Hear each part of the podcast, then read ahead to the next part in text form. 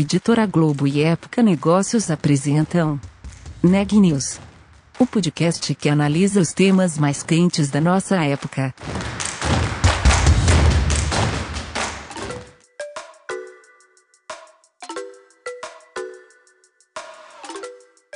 Olá, eu sou Daniela Frabasile da Época Negócios e esse é mais um episódio do Neg News, nossa série de podcasts sobre a pandemia do novo coronavírus. Nessa terça-feira, dia 29 de setembro, a gente continua com uma série especial sobre alimentação. Do campo até a sua mesa, o que mudou na alimentação dos brasileiros por causa da Covid-19. Hoje eu estou acompanhada da nossa repórter Sabrina Bezerra e a gente vai falar sobre a indústria. Sabrina, conta um pouco mais pra gente. Sim, eu conversei com a Carolina Sevciuk, ela é diretora de transformação digital da Nestlé Brasil. Durante a entrevista, a executiva contou quais foram as consequências da pandemia na companhia de alimentos e bebidas, o papel da inovação, como o time precisou agir e muito mais. Confira a entrevista. Para a gente começar, Carolina, quais foram os impactos da pandemia na Nestlé? Nossa, uma, só para começar essa pergunta, é isso? eu acho que, não, na verdade, é, eu gosto de falar que o impacto não foi na Nestlé, né? nem para a Nestlé. Né? Eu acho que uh, o impacto é, foi na vida é, das pessoas. Né? E eu acho que uh, dentro, dentro desse contexto né, que a gente está vivendo hoje, uh, ficou muito claro para a gente que a Nestlé tem e sempre vai ter um papel importante uh, na vida das pessoas, uma vez que a gente está presente em 99% da, das casas é, do Brasil, né? E com base nisso, uh, não poderia deixar de ser uma empresa com essa envergadura. A gente tem uma responsabilidade perante a sociedade muito grande, né? Então, eu digo que um dos principais reflexos do que aconteceu foi a gente, primeiro, parar entender o que estava acontecendo, né? É, que é um momento quase no momento de choque, né? Entendendo você dentro desse contexto como pessoa física, a Nestlé dentro desse contexto, depois um momento da gente se adaptar. E aí, dentro desse choque para adaptação, a gente coloca que foi um momento de senso de urgência coletiva mesmo, né? Uh, entendendo quais as emoções estavam envolvidas, entendendo qual é o impacto né, que essa pandemia tem é, e vai ter na vida das pessoas, uh, e depois um momento de reconstrução, né? Seja de portfólio, seja de continuidade de alguns projetos que a gente acelerou, enfim, uh, não dá para a gente uh, resumir muito e nem talvez colocar em palavras toda a intensidade que a gente vem vivendo durante esse período. Entendi. E Carolina, quais foram as dificuldades do time de inovação nesse período? É, como que o time precisou agir?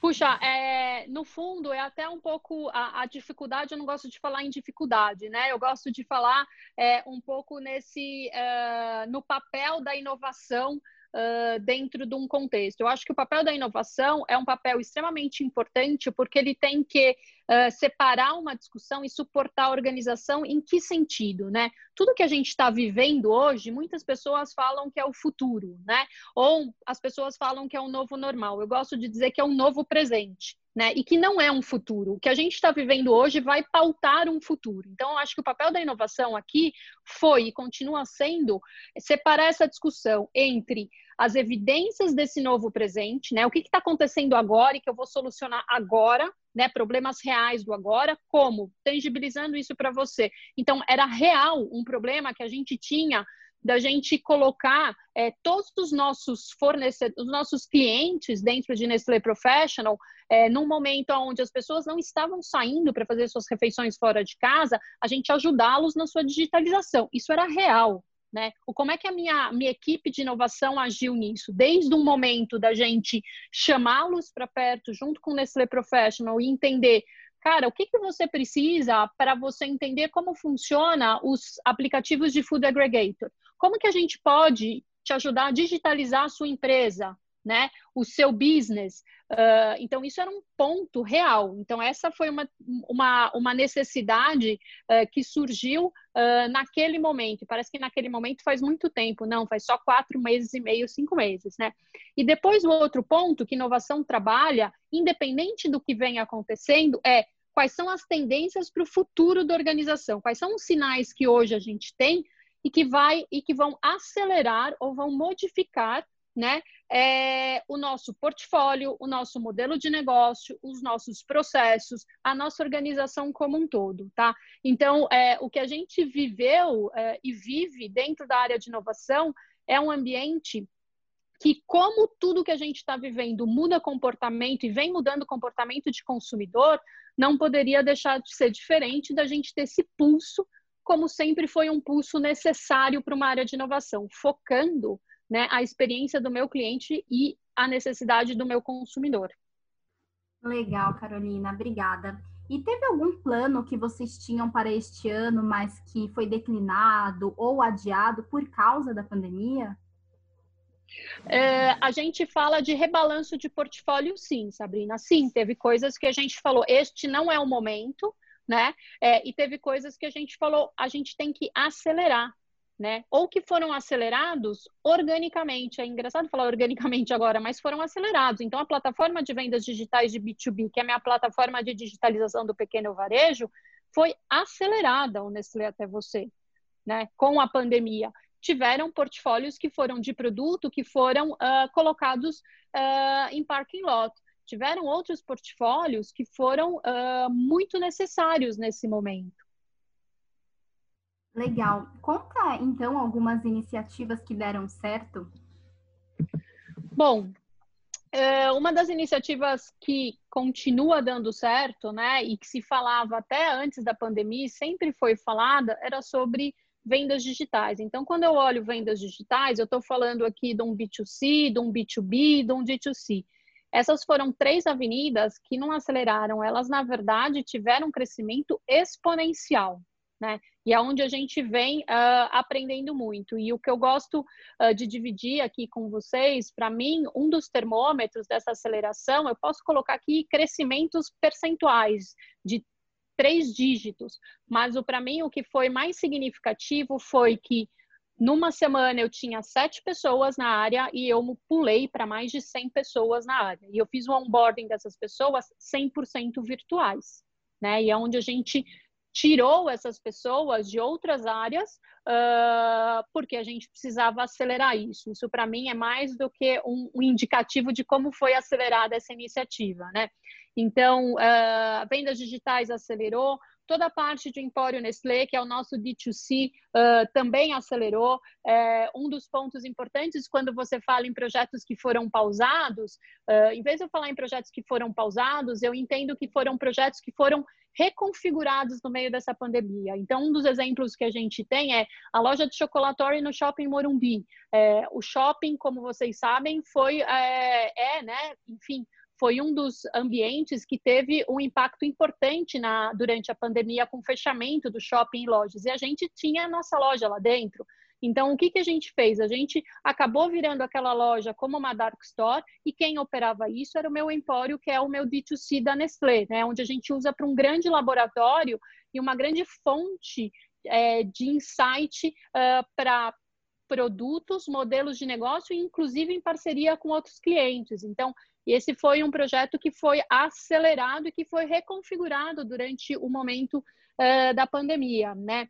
A gente tem projetos, outros projetos que foram acelerados, foi o Vende Bolo. O Vende Bolo é uma plataforma, é um marketplace de boleiras é, que é, trabalham de uma maneira, vamos dizer assim, informalmente, mas que encontraram dentro da plataforma, dentro do marketplace, uma maneira de continuar ou até acelerar um ganho importante no momento uh, onde uh, o mundo online era um dos únicos uh, caminhos né, que ela poderia fazer esse contato com a consumidora ou o consumidor. Né? Então, eu acho que eu te dei alguns exemplos importantes durante esse processo. Bacana. E a pandemia alterou, de certa forma, é, a maneira em que a empresa cria planejamento para o futuro? Destrinche um pouco mais sobre isso. Eu tenho certeza que uh, a gente não é mais a mesma empresa, né? Eu acho que a gente evoluiu, sim. Uh, a gente tem um lema lá, lá dentro agora e, e, e ficou cada vez mais claro que juntos somos mais fortes, né? Então, aqui a gente traz uh, é, um crescimento e uma evolução de equipe extremamente importante, aonde a gente uh, entende cada vez mais uh, a importância da colaboração e da quebra de silos dentro de uma organização tão grande como a Nestlé. e foi impressionante, quer dizer, no começo da pandemia, você abrir o mês de março, abril, com reuniões de duas horas e meia, uh, três horas, muitas vezes às oito da manhã, tentando entender o que estava acontecendo, né, dentro daquele contexto de meu Deus, o que está acontecendo, qual é o impacto disso para a empresa, para os funcionários, né? para os nossos fornecedores e clientes e para a sociedade, e depois um momento de adaptação e reconstrução, foi extremamente importante a colaboração, o respeito acima de tudo e o objetivo comum, né? que era dentro desses três layers uh, os nossos, uh, as nossas prioridades. Os, a nossa gente, os nossos fornecedores e clientes e, consequentemente, a sociedade. Né? Legal. E agora acho que para a gente fechar, conta quais foram os principais aprendizados que a pandemia trouxe, não só para a empresa, mas também para a sua área de inovação e, e negócios para a gente o que fica, né, principalmente para a minha área, porque a área de inovação ela está dentro de uma área de transformação digital, a qual eu tenho o privilégio de, uh, de gerenciar, né?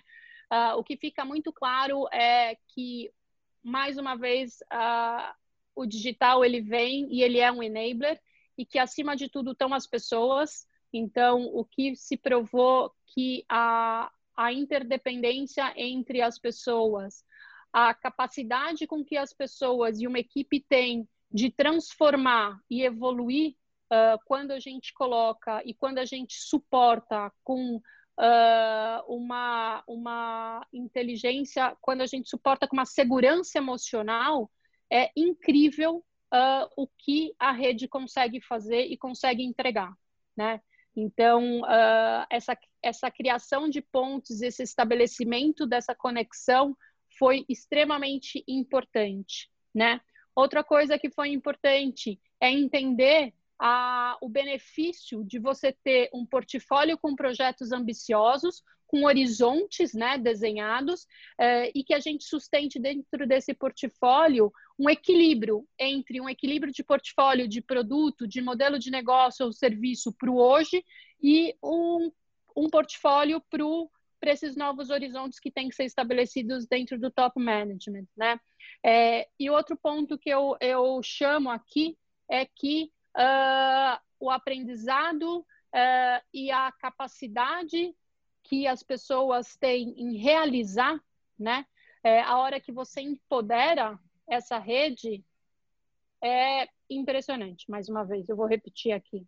Eu só posso te dizer que ah, no final é tudo sobre pessoas e a segurança que a gente precisa passar para elas e o empoderamento dentro, claro, de uma de uma de uma visão e de uma liberdade de um empreendedorismo dentro de uma empresa tão grande como a Nestlé.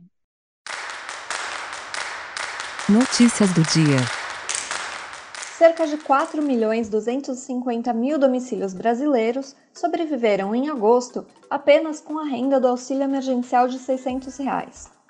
O benefício foi pago pelo governo federal para enfrentar os efeitos econômicos da pandemia de Covid-19. O número equivale a 6,2% dos lares brasileiros. A proporção de domicílios exclusivamente dependentes do auxílio foi maior no Nordeste, ultrapassando os 13% no Piauí e na Bahia. Entre os domicílios mais pobres, os rendimentos atingiram 132% do que seriam com as rendas habituais de agosto. A ajuda financeira também foi suficiente para superar em 41% a perda de massa salarial entre as pessoas que permaneceram ocupadas. Os dados foram divulgados nesta terça-feira pelo Instituto de Pesquisa Econômica Aplicada, o IPEA.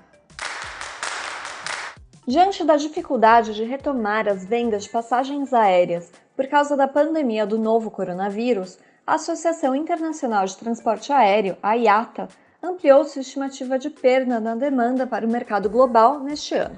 Segundo os números divulgados nesta terça-feira, a demanda global deve fechar em queda de 66% em 2020, na comparação com 2019. A estimativa anterior considerava uma queda de 63%.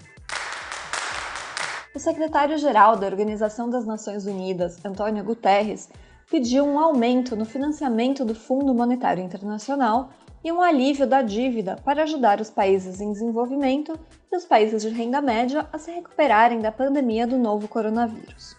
Guterres também pediu aos países ao redor do mundo que aumentem as contribuições ao esforço conjunto de desenvolvimento de vacinas para a Covid-19. Os dados mais recentes do Conselho Nacional de Secretários de Saúde não estavam disponíveis até o fechamento dessa edição do podcast. De acordo com o consórcio de veículos de imprensa, o país tem 4.780.317 casos confirmados de Covid-19.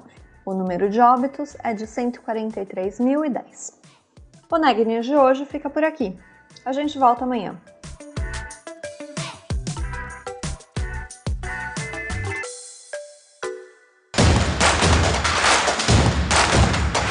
Esse podcast é um oferecimento de Época Negócios. Inspiração para inovar. Não deixe de conferir nossos outros podcasts. Presidente Entrevista Presidente. The Office e os negócios da nossa época. Ouça, acompanhe, compartilhe. Vamos fazer deste podcast o nosso ponto de encontro.